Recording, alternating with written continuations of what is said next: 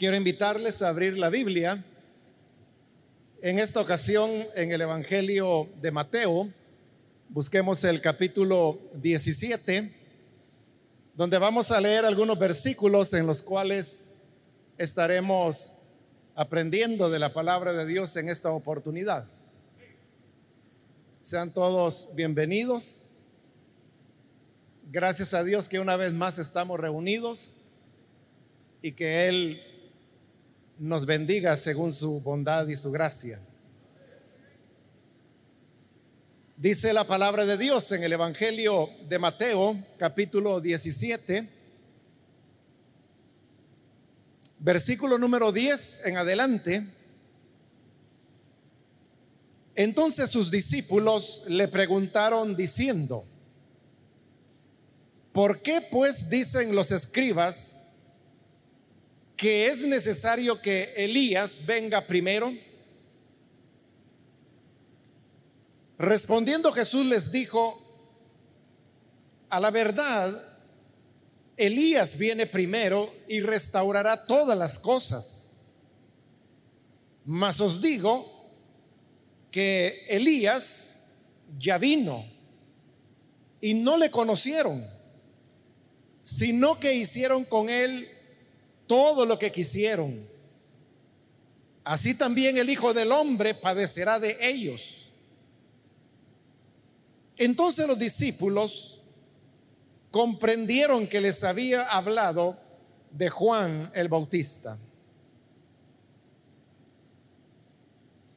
Hasta ahí vamos a dejar la lectura. Pueden tomar sus asientos, por favor.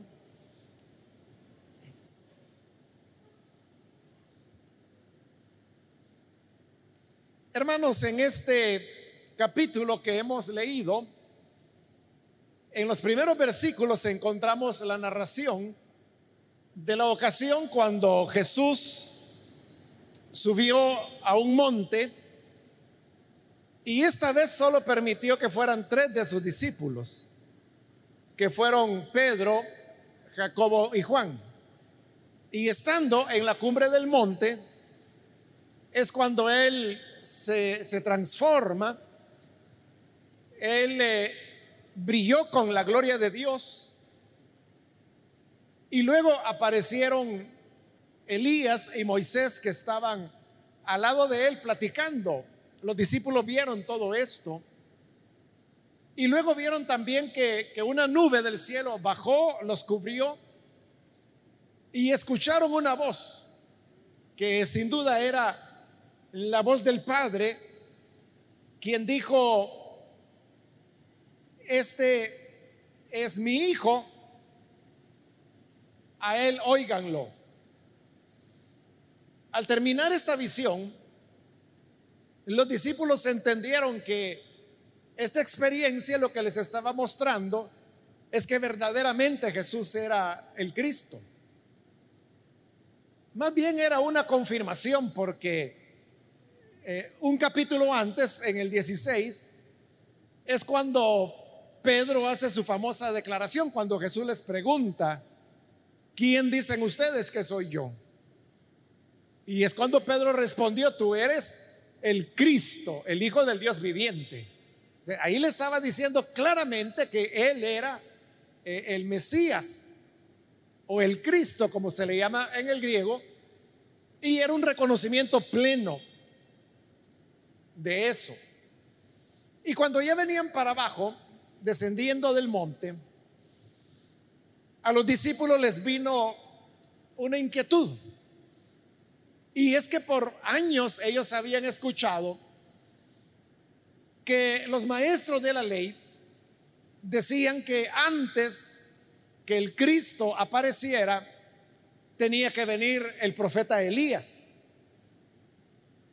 Esto no lo decían por un invento o una ocurrencia de ellos, sino que se basaban en lo que el profeta Malaquías anunció en el último capítulo, el 4 de, de su profecía. Y allí lo que él dijo fue, he aquí, hablando el Señor, he aquí yo os envío a Elías el profeta antes que venga el día del Señor. Esas palabras de Malaquías son las que llevaron a los maestros de la ley a entender de que antes que viniera el día del Señor, es decir, antes que el Mesías apareciera, el Señor estaba prometiendo, les enviaré a Elías el profeta. Entonces, como acababan de ver esta visión, en donde Jesús se transfiguró, repito, esa fue la confirmación para ellos de que Jesús de verdad era el Cristo. Pero entonces había una pieza que faltaba en el rompecabezas. Y es que si Jesús era el Cristo y había venido, entonces ¿cómo quedaba eso de que los maestros decían que antes que el Cristo apareciera, Elías tenía que venir primero? Y ellos comenzaron a preguntarse, ¿será que se han equivocado los maestros cuando dicen que Elías tiene que venir antes que el profeta o que el Cristo. Entonces, como ellos no sabían la respuesta, decidieron preguntarle a Jesús. Y así es como llegamos al versículo 10 donde hemos iniciado la lectura, donde le preguntaron, ¿por qué dicen los escribas que es necesario que Elías venga primero? Entonces Jesús les dijo, oiga, los escribas dicen la verdad. Es cierto lo que ellos están diciendo. En el versículo 11 dice, a la verdad, Elías viene primero y restaurará todas las cosas. Es decir, Jesús está confirmando que la interpretación que habían hecho de las escrituras era correcta. Y les dice, sí, así es. Así como lo han oído ustedes de que Elías vendrá antes del Cristo, así es. Es correcto como lo han interpretado. Y es más, Jesús no solamente dijo que Elías habría de venir primero antes que el Cristo, sino que también añadió, y él restaurará todas las cosas. Esta frase que el Señor añadió de restaurar todas las cosas, él la utilizaba resumiendo lo que Malaquías había anunciado. Porque Malaquías ya le dije que él anunció hablando a nombre del Señor. He aquí yo os envío a Elías el profeta antes que venga el día del Señor. Pero luego dijo, Él hará volver el corazón de los hijos a los padres y de los padres a los hijos con lo cual estaba anunciando que lo que habría era una restauración de las relaciones dentro de las familias que por causa del pecado se habían deteriorado. Por eso es que resumiendo eso, es que hoy Jesús dice, sí, Elías viene primero y él restaurará todas las cosas. Pero hay algo que ellos no se han dado cuenta, les dice y ustedes tampoco. Y dice en el versículo 12, les digo que Elías ya vino. Esa profecía ya se cumplió. Elías ya vino. El problema es que no lo conocieron. En el último versículo que leímos, que es el 13,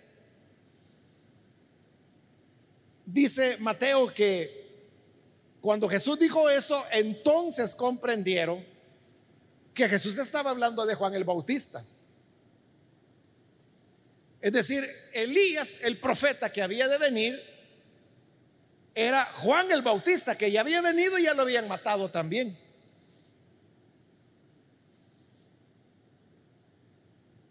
Aquí, hermanos, en esta situación que se había dado, hay algo bien importante. Y yo diría que es la pregunta, ¿por qué nosotros o cualquier otra persona tienen tanta curiosidad en querer conocer detalles acerca de, de profecías, como por ejemplo esta. Es verdad, Malaquías dijo, he aquí yo les envío a Elías el profeta antes del día del Señor. Pero entonces la gente interpretó esa profecía en el sentido de que Elías iba a volver a aparecer, que Elías iba a resucitar. Elías tenía siglos de haber muerto para esa época. Pero ellos creían que Elías o volvería, iba a, a, reaparecer, no sé qué idea tenían ellos, pero era un hecho de que ellos estaban esperando a Elías, el mismo que había vivido siglos antes. Entonces vea cómo las personas, cuando ven una profecía, lo que hacen es interpretarla de la manera más fantasiosa que pueden, porque así es el ser humano. El ser humano siempre anda buscando detalles donde no los hay siempre anda con ocurrencias que son más producto de su imaginación que de lo que de verdad la palabra de Dios dice. Es que Malaquías dijo, yo les envío a Elías el profeta, pero Malaquías nunca dijo de que el que habría de venir era el mismo que había vivido antes. Eso no podía ser. Porque aún en el Antiguo Testamento habían ya elementos que mostraban que los muertos no vuelven. Hay pasajes de la Biblia donde claramente se dice como cuando David, que oró por el niño que enfermó por causa de su pecado. Y luego el niño murió. Entonces David, que había estado ayunando, llorando, que no había querido comer, fue, se lavó la cara, se perfumó y se sentó y dijo, sírvanme por favor. Y todos sus sirvientes le dijeron, bueno, rey, ¿cómo es eso de que mientras el niño estaba vivo, tú estabas llorando, ayunando, no querías comer y hoy que ya se murió, tranquilo, te levantas, te lavas la cara, te perfumas y quieres comer? Entonces fue que David le dijo, es que él ya no va a volver a mí. Ahí lo está diciendo bien claro. O sea, ellos desde la antigüedad, y recuerde que ahí es antes de que Elías viniera, pero ya todos sabían de que las personas que mueren no pueden volver a esta vida.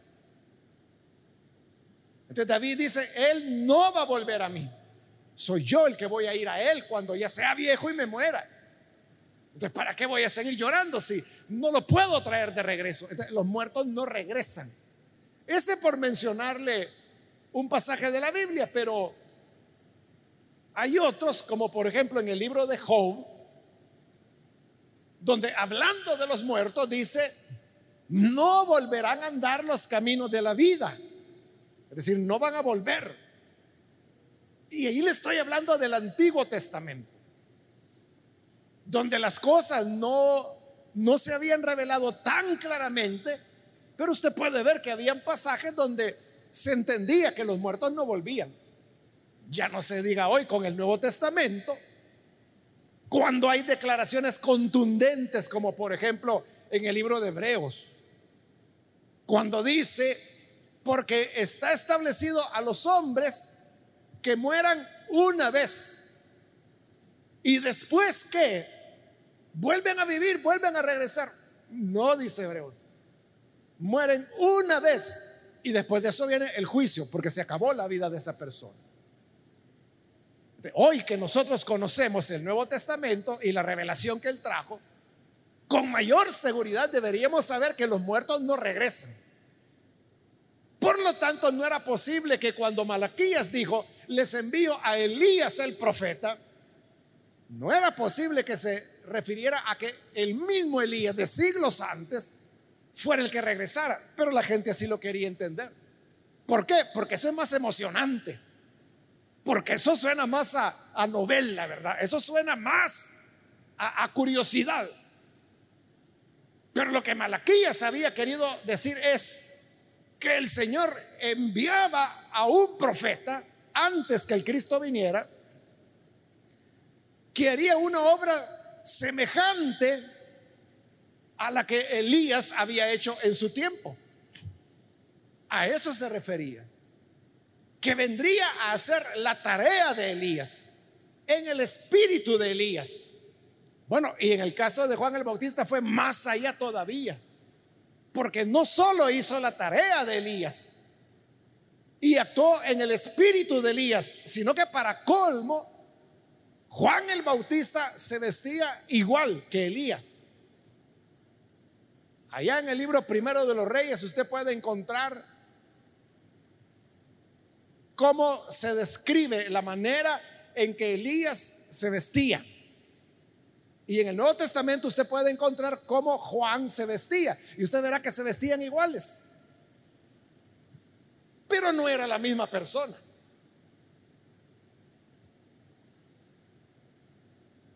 Entonces, la profecía sí se había cumplido.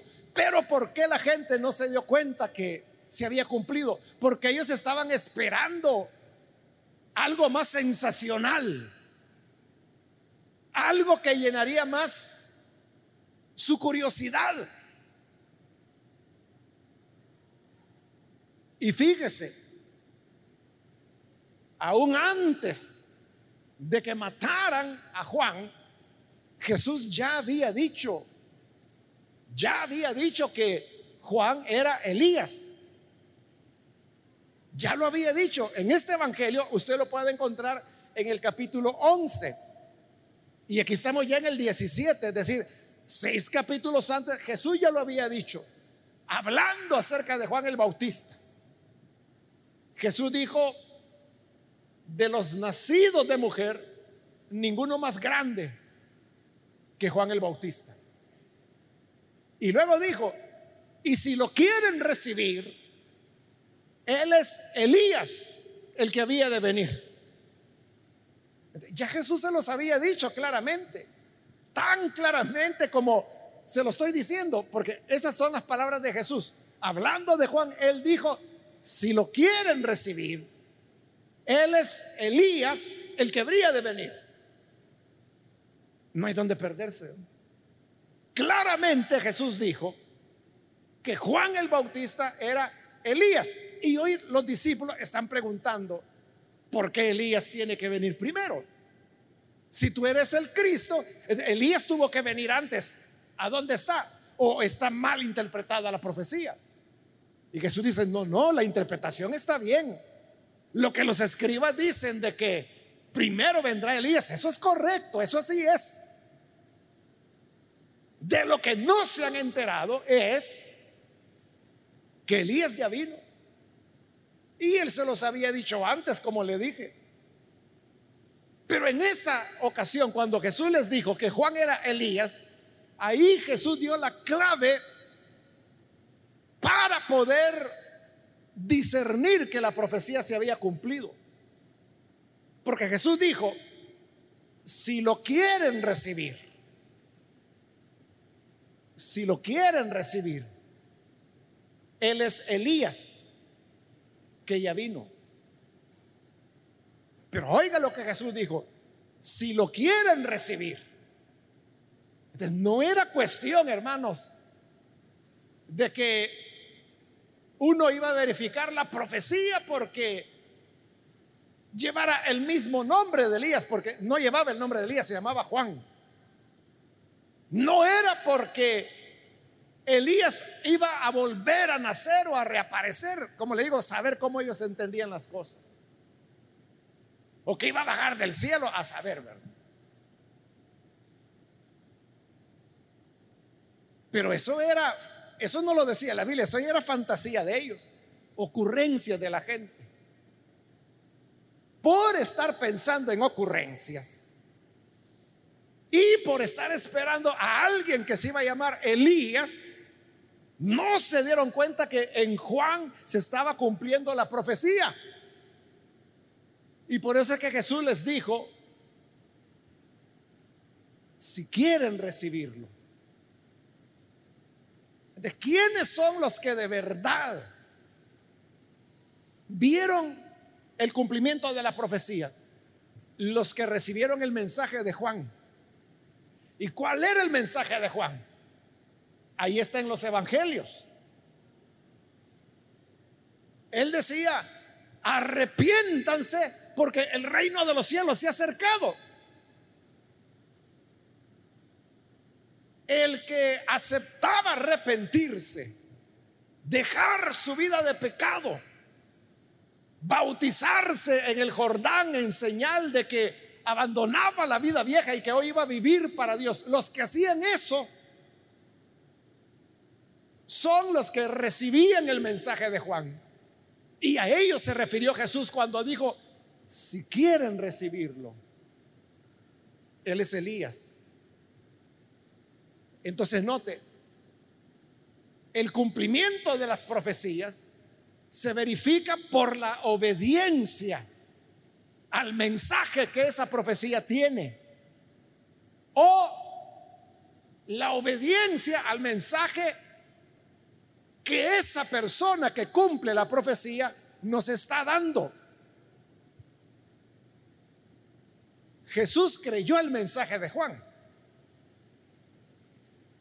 Si usted lee los evangelios se va a dar cuenta que Jesús era un discípulo de Juan. Por eso es que le pidió a Juan que lo bautizara. Y la gente así lo entendía, que Jesús era un discípulo de Juan. Por eso es que cuando Jesús comenzó a bautizar y estaba bautizando más gente que Juan, los discípulos que le querían meter celos a Juan le fueron a decir, mira, ese fulano, ese discípulo tuyo que tú bautizaste, ese Jesús, ¿sabes qué está haciendo? Hoy está bautizando más gente que tú. Querían meterle celos a Juan y que Juan dijera, ¿qué? ¿Qué? vayan a traer ese ingrato. ¿Cómo es que pretende ganarme? Y no. Juan dijo todo lo contrario. Qué bueno. Porque conviene que Él vaya creciendo y yo me vaya pagando. Porque no soy yo el Cristo, es Él. No me sigan a mí, síganlo a Él. Y en verdad, los primeros discípulos que Jesús tuvo, primero habían sido discípulos de Juan y se fueron con Jesús porque Juan les dijo, Él es el Cordero, vayan con Él. Jesús era discípulo de Juan. Por lo tanto, Él aceptaba el mensaje de Juan. Lo aceptaba tanto que aceptó su bautismo. Y cuando el mismo Juan le dijo, oye, pero yo no soy digno de bautizarte a ti, mejor tú bautice a mí. Jesús le dijo, no, no, no, no, no. Oiga, porque conviene que cumplamos con toda justicia. O sea, lo que le estaba diciendo es, tu mensaje es de Dios. Y parte importante de tu mensaje es la práctica del bautismo. Entonces, bautízame. Yo, yo me quiero bautizar. Porque de esa manera voy a dar muestras de que tú eres verdaderamente enviado de Dios. Pero ¿quiénes no recibieron a Juan? No lo recibieron, por ejemplo, los fariseos, los mismos escribas, los mismos que enseñaban que Elías habría de venir antes. No. No creyeron al mensaje de Juan. Por eso es que en aquella ocasión, ya casi finalizando el ministerio de Jesús, vinieron de nuevo los fariseos, los escribas, los doctores de la ley y le preguntaron a Jesús, ¿y tú con qué autoridad andas haciendo estas cosas? Y Jesús les dijo, yo les respondo, yo les respondo, ¿con qué autoridad lo hago? Pero si ustedes me responden una pregunta a mí, y esta es la pregunta, el bautismo de Juan, ¿Era de Dios o era de los hombres? Y eso puso en aprieto a los judíos. Porque ellos comenzaron a decir, si decimos que era de Dios, entonces nos va a decir por qué no le creímos. Ahí lo tienen. No creyeron en Juan. Y por el otro lado, si le decimos que no era de Dios, sino que era de los hombres, toda la gente nos va a apedrear porque toda la gente cree que Juan era de Dios. ¿De qué hacemos? No podemos decir ni lo uno ni lo otro. No podemos decir que era del cielo y tampoco podemos decir que era de los hombres. Entonces, ¿qué hacemos? Y él que dijo, ah, digámosle que, que no sabemos. Va, está bien. Y eso le dijeron. Fíjate que no, no lo sabemos. No sabemos si era de Dios o de los hombres. Ah, pues dijo Jesús, yo tampoco le respondo su pregunta. Y se acabó.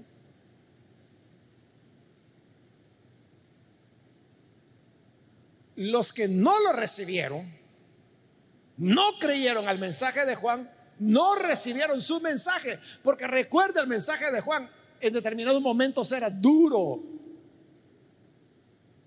Les decía generación de víboras. ¿Quién les enseñó a huir de la ira venidera? Arrepiéntanse. O sea, era duro el mensaje. Los que no lo recibieron no entendieron que él era Elías. Por eso es que Jesús les dijo, si quieren recibirlo, si quieren recibirlo, él es Elías que había de venir.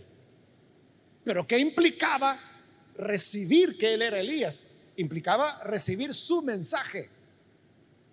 Pero eso es lo que no quería. Eso es lo que yo le decía hace un momento, hermano que los seres humanos somos muy curiosos y siempre andamos preguntando, mire, ¿y qué pasaría si tal cosa? Hay gente que dice, mire, ¿y si Jesús volviera a venir a la tierra? Cosa que no va a ocurrir, ¿verdad? Porque también Hebreo dice que Él ofreció un sacrificio una vez y para siempre. No va a volver a venir. Pero hay gente que dice, y es una pregunta que quizás usted la ha oído o usted mismo lo ha hecho. Y dicen, ¿usted cree que si Jesús volviera a venir a la tierra, lo volverían a matar? Y yo le diría, sí lo volverían a matar y usted lo crucificaría. ¿Por qué? Porque en lugar de recibir el mensaje de Jesús, está pensando en cosas sensacionalistas, en cosas de película ¿Qué pasaría si Jesús vuelve de, nuevo? O sea, eso le gusta pensar, ¿verdad? Y se pone a imaginar. Y si Jesús viniera, ¿cómo viniera vestido? ¿Vendría vestido todavía con túnica o vendría con jeans? Y ahí está la gente preguntándose tonteras. Pero no agarran la Biblia para leer, por ejemplo, el Sermón del Monte, para saber qué dijo Jesús y lo más importante, recibir lo que Jesús dijo. Por eso es que el Señor dijo, la profecía es correcta, su interpretación es correcta. Elías tiene que venir primero, pero les digo, Elías ya vino. Y dice versículo 12, no le conocieron, sino que hicieron con él todo lo que quisieron. De Juan dijeron que estaba endemoniado, lo metieron preso, le cortaron la cabeza, tuvieron que enterrar el cuerpo de Juan sin cabeza y la cabeza de Juan a saber a dónde la enterraron o a saber a dónde terminó. De Jesús dijo, hicieron con él lo que quisieron. ¿Por qué? Porque no quisieron recibir su mensaje. Entonces nosotros tenemos que ser cuidadosos, hermanos, en el sentido de, preguntarnos por qué preguntamos lo que preguntamos. Mire, hay una pregunta que a mí me la han hecho no sé cuántas veces. Allá en Apocalipsis, cuando habla de, de los dos testigos que van a venir.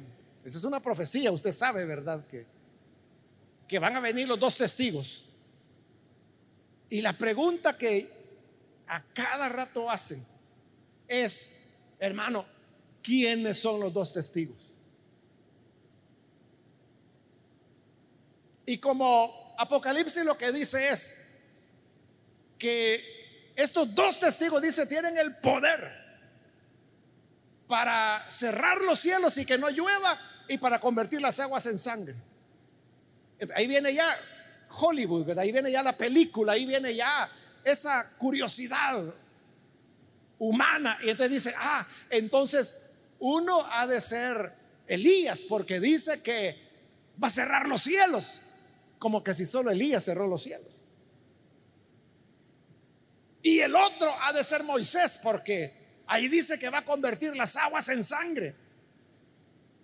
Pero mire lo que están haciendo. Lo mismo que hacían los escribas de la época de Jesús. Esperaban que Dios reciclara al profeta Elías. O sea, porque eso no se ponen a pensar, ¿verdad? Que Dios no tiene necesidad de estar reciclando a sus siervos. Dios puede, como Jesús lo dijo, levantar siervos hasta de las piedras. Dios no es alguien de que ya, no tengo quien me sirva. Dios puede hacer que hasta las piedras le alaben.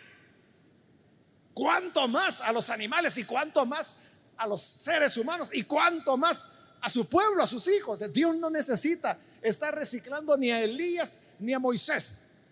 Pero lo, lo que le quiero indicar es esto.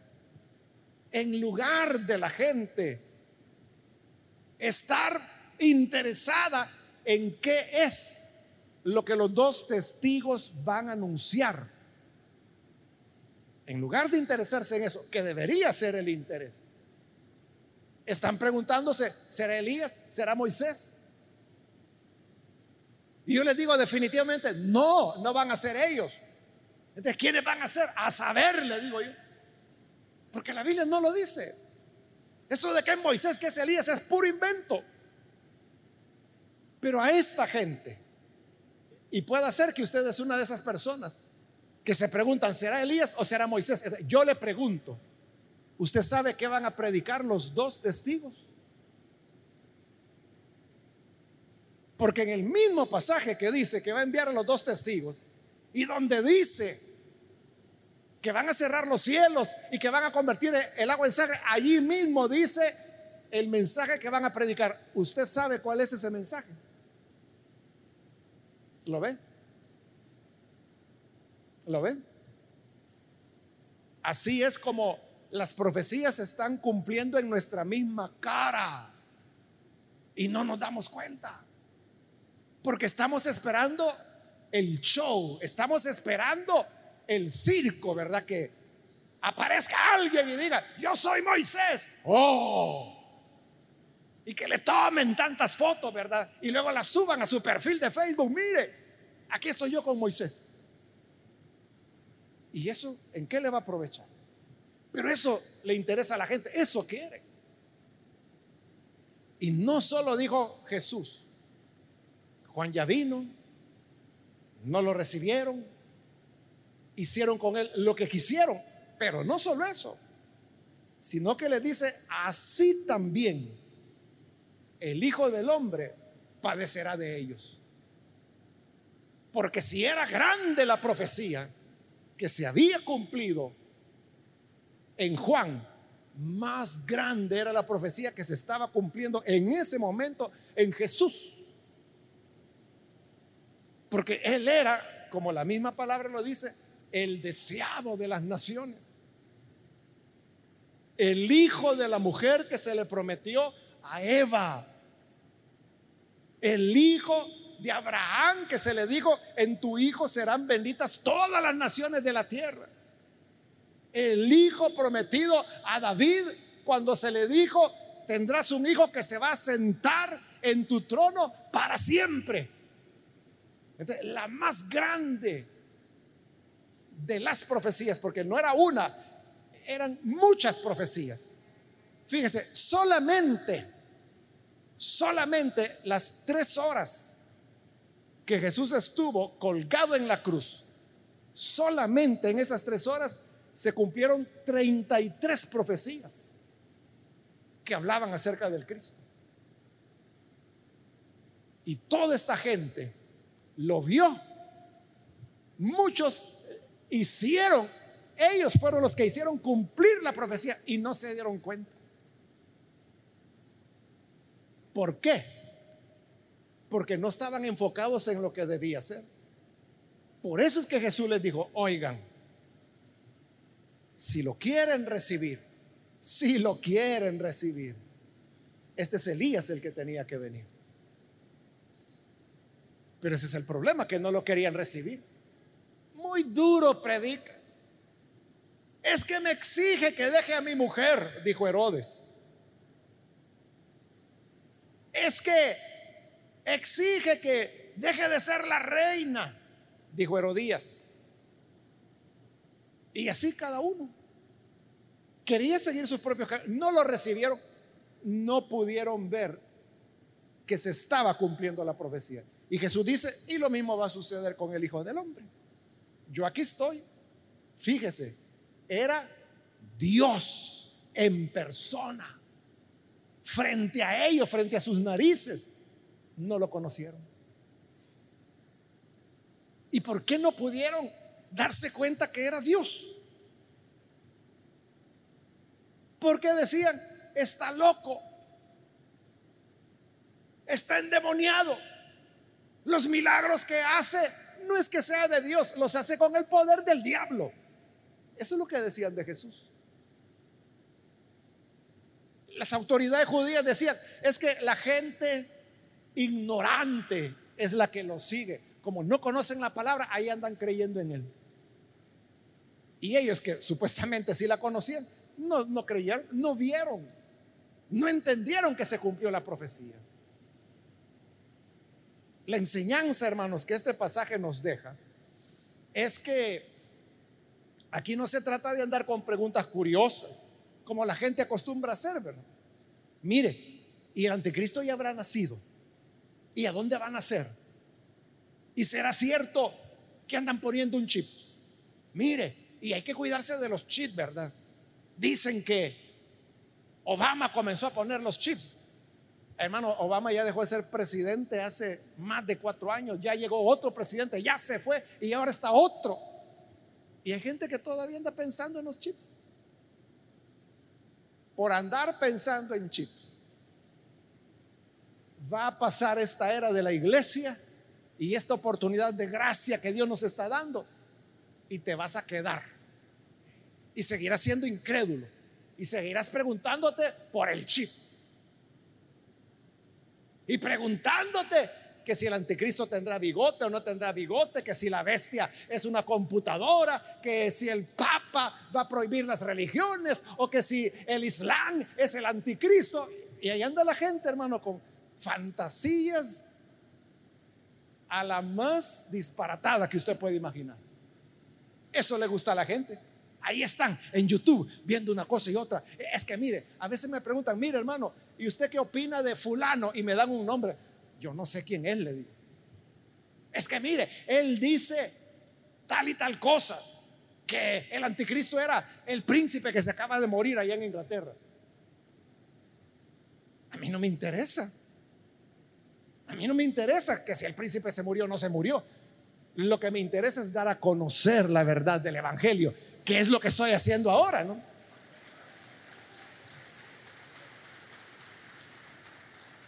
Nosotros también, hermanos, debemos enfocarnos en lo que Jesús dijo. No estén esperando que Elías regrese, porque no va a regresar, no es así la cosa. No se enfoquen en eso, enfóquense en recibir lo que Elías dijo. ¿Y qué fue lo que Elías dijo? Lo que Juan dijo.